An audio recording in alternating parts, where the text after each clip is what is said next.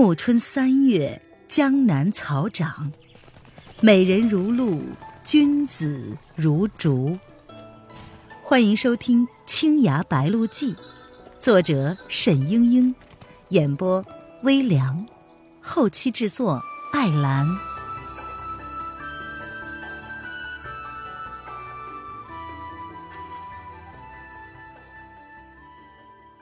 第四十五章。围攻。沈轩与曹志平闲扯道：“啊，呃，却不知贵派与蒋娘子怎么结下的梁子。妖女这两个字儿，他是无论如何也讲不出口的。”曹志平大奇道：“沈君不知道吗？这妖女是沉香社的人，何况……”他话没说完呢。忽然站了起来。原来，楼下五个净湖弟子，倒有四个负了伤。外围的徒弟们不敢上前，只是死死的围住。曹志平一步还没有走出，忽然右肩被人扣住。曹志平右臂一挥，一招太师甩袖，将沈轩抛出，同时右肘向后撞出。沈轩早料到他这一手。本来想闪向右侧，右臂随时而转，仍旧将他缠住。不料这个节骨眼上，旧伤突然发作了，顿时气流翻涌，被曹志平的左肘狠狠的撞上。原来，刚才曹志平给他疗伤，只是暂时的压服，此时被内力一冲，又激荡起来。他惊呼一声，眼冒金星，倒在了栏杆之上，一大口的鲜血。喷在了前襟之上。曹志平回头看见是沈轩，大为怪异，但是他无暇多问，就从楼上飞下，落在了蒋灵谦的面前。蒋灵谦满面疑惑的瞧着楼上，原来他已经听见了沈轩的叫声，却是看不见他的人。曹志平道：“哼，小妖女，你投靠沉香社的事儿。”或者是还有可说，但你若还有半分的廉耻，就应当随我们去见汤大侠父子。哼，笑话！我爱嫁不嫁，用得着你来操心？天下多少事你不管，偏要来管我的闲事？曹玉，你堂堂镜湖掌门，几时做了汤家的爪牙了？休得胡言！像你这种伤风败俗的妖女，人人管得。哈哈，算了吧，我替你说了，你的师妹两番折在我的手里，镜湖宗不把我除了，怎么消得心头之恨？反正杀了我这个妖女，你们是名正言顺。哼，说的不错，你的武艺高强，倘若肯走正道。那是好事可惜你出身妖邪，离经叛道，大家只得尽早除了你。这个道理原不用我明讲。蒋灵谦嘴上虽然强，其实早已经气得面色惨白。他冷冷的道：“哼，你有本事就除了我呀！除了我，你们镜湖宗去流芳百世好了。”他一招泥为衣裳风雨马，撩向了曹志平的左肩。蒋灵谦虽然功力修为无法与曹志平相比，但是他的剑法高明，动作迅捷，几招急刺之下，曹志平只有招架之功。曹志平连步后退，缓开攻势，居然面不改色。他立即展开了本门剑法，与蒋灵谦拆起招来。沈轩伏在栏杆上，动弹不得。他见曹志平剑法严谨，比他的师妹强多了，自己只是干着急。但是蒋灵谦也不是一羽之辈，天台宗轻功卓绝，游走之间步履灵巧，就算是落了下风，也不容易被人擒住。曹志平久战不下，渐渐焦躁，出剑也越来越快，虎虎生风。蒋灵谦此时反而把剑慢了下来，他只是招架躲闪，心存诱敌之意。曹志平大喝一声，一招天马行空，剑锋左撩，削向了蒋灵谦的右臂。蒋灵谦早就在观察他的破绽，等待时机。这时候看他全力都在右臂之上，下盘空虚，不觉莞尔一笑，将身子轻轻偏过，剑尖点向了他的两处膝弯。曹志平的招式已经使了出来，来不及回剑相护，双膝一软，跪到了地上。蒋灵谦退开半步，不觉得意洋洋地说：“哼，你出口伤人，还不给我赔礼道歉？”周围所有镜湖弟子都把剑对准了他。蒋灵谦又道：“你们镜湖门下没有一个人打得过我，要想为武林除害，还是另请高明吧。”话音未落，天外飞来了十二道银光，交织成网，把蒋灵谦全身罩住了。蒋灵谦大惊，快速的转身，扬起手中长剑，一阵叮当之声，银光落地。哼，竟是以天罗地网的手法掷出了一串飞刀。只是这一阵偷袭，蒋灵谦毫无防备，右肩还是插上了一把飞刀，鲜血直流。就在这一瞬间，跪在地上的曹志平长身抱起，扑在地上，伸手捉住了蒋灵谦的脚踝，然后一拖，将站立未稳的蒋灵谦拖倒在了地上，旋即点了他下身的穴道。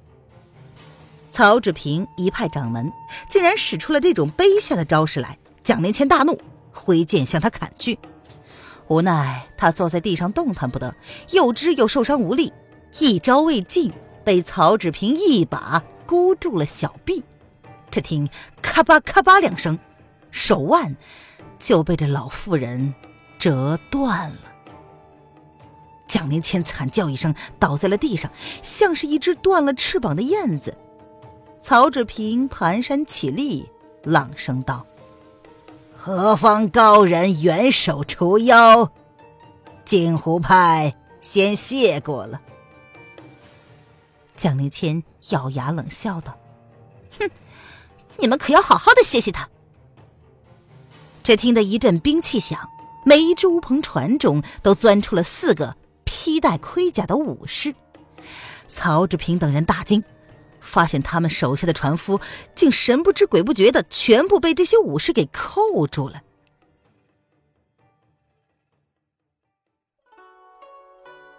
您现在收听的是由微凉演播的《青崖白鹿记》，更多微凉免费小说尽在微凉微信公众号“微凉有爱”。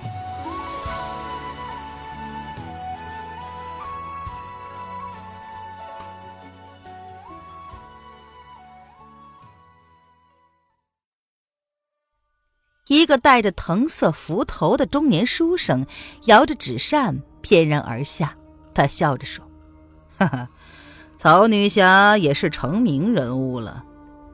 这样对付一个年轻的小娘子，未免是太狠辣了吧？”此人正是叶来夫人手下两大干将之一的王兆熙，以十二把飞刀横行江南，武技颇为不俗。曹志平等人也顾不得倒在地上的蒋灵谦了，一排女弟子背靠着背，严阵以待。曹志平大声的道：“王兆熙，你待怎样？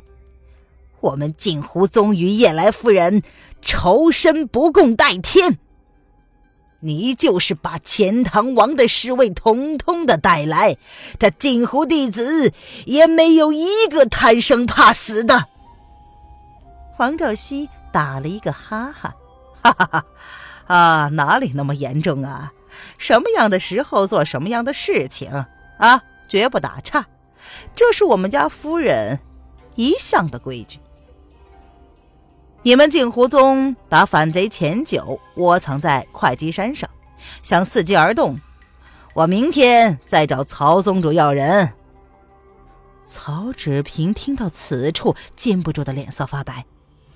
钱世俊秘密潜回越州，那是不久前的事儿，不料已经被叶来夫人打听到了，而且说了出来，显见得捉拿钱世俊是志在必得的了。王兆熙继续道：“哈哈，今天嘛，我们只要带走他。”他指了指蒋灵谦。嗯，这就心满意足了。蒋灵谦此时穴道被点，双腕剧痛，只能躺着任人摆布。他侧过了脸去，紧紧的闭上了眼睛。李素萍叫道：“休想！我们姐妹辛辛苦苦捉来的人，你想坐收渔利吗？”王兆熙做出了惊奇的样子，然后说：“哎，李女侠，讲话可得凭良心呐！不是我出手相助，你们早被他打了个落花流水了，还说什么捉人呢？”他虽然故作儒雅，那眼中却是金光四射，杀气隐隐。曹志平高声道：“我们镜湖宗恩怨分明，尊家元首，我们已然谢过。但是这人是不能让的，今日誓死也要捉了这个藐视礼法、悖乱纲常的贱人去，以谢天下君子，肃正武林风气。”王兆熙摸了摸胡子，微笑的道。哎呦，呵藐视礼法，悖乱纲常啊，很好，很好啊，呃，可比那自命清高、多管闲事的老太婆强多了。哈，我们夫人不是欣赏蒋娘子这一点儿，还不会费力请她呢。李素萍大怒，就要挺剑与王兆熙比试。曹志平喝道：“师妹退下！”一手却伸向了蒋灵谦，就想带了人走路。王兆熙身形一闪，一把折扇敲在了曹志平的虎口上，他是又痛又麻。曹志平怒喝道：“真要过招吗？”王兆熙笑而不答，袖子一卷，竟然也去拉蒋灵谦。住手！谁也不许碰他。这句话声音不大，甚至中气不足。但是所有的人还是一愣，不觉得停了手。只见沈轩缓缓的走了过来，布衫上全是血。沈轩倒在栏杆上时，体内气流冲撞，鲜血狂喷，一会儿就晕厥过去了。然而他终于听见了蒋灵谦的叫声，一咬牙，挣扎着站了起来，拄着长剑，一步一步下了楼。王兆熙见他面色苍白，双眉紧锁，早已明白了大半，笑着道：“哈哈，啊，我早就料到蒋娘子在哪里，沈郎中也就在哪里。沈郎中最近身体还好吧？”沈轩置若罔闻，径直走到蒋灵谦的身边，伸手想给他解穴，可是自己现在半分的内力也使不上，双手只是颤抖着。蒋灵谦依旧闭紧了眼睛，不肯看他，睫毛上挂着泪水。沈轩见状，心里千般的滋味难以描述，只是握住了蒋灵谦的手，想先把他的断腕接上。王兆熙笑眯眯地瞧着他俩，并不打扰，反而是退开了几步。李素萍一干人有认得沈轩的，纷纷叫他快退开。沈轩心里茫然，他知道，这两帮人都是蒋灵谦的死敌，而他自己现在真气奔突，正是发作到痛不欲生的时候，连站着都难，如何能够带他走呢？他虽然不顾一切的走了出来，却一点营救他的希望也没有。曹芷平已经知道沈轩的意思了，他这时候脑子里转过了几个主意。蒋灵谦如若被王兆熙带走，投靠了叶来夫人，那岂不是更加头疼？遂他呼喝道：“神君被这妖女迷惑了，先将妖女刺死再说。”话刚落完，一干净湖弟子呼的一下围了上来，十几把寒光闪闪的剑向毫无还手之力的蒋灵谦扎了过来。王兆熙也不免大惊。正要掷出飞刀，忽然听见一阵叮当之声，那些镜湖派的长剑都掉到了地上。竟然是沈轩，在这生死之际，不知从何处来了力气，抽出了自己的佩剑，恍恍惚惚的横扫了一圈，居然一招之内点中了所有人的手腕。这一下，顿时把包围消于无形。沈轩自己也没有意识到，这是五湖烟霞引中的浩荡洞庭里的一招。他自己又吐出了一大口血，摇摇欲倾。曹志平是又气又急：“沈君，你你你太不明事理了！我们还说是谁诱拐了汤家的媳妇，居然是你！身为名门正派之后，和这妖女搞在一起，你真是愧对先人！将沈君一并拿下，带去给吴掌门教诲。”只是镜湖弟子被沈轩伤了一半多，一时却无人上前，曹志平只得亲自去抓沈轩。这时候，王兆熙突然发难，一掌拍向了他的胸前。曹志平一时无防，被打得连退了三步，嘴角流出了血来。王兆熙笑着说：“嘿嘿，曹女侠，你真是老糊涂了。”你看，沈郎中和蒋娘子郎才女貌，情深意重，正是一对好鸳鸯。你非要说这些话煞风景，我的巴掌可是也看不过去了。哎，要给你一点教训。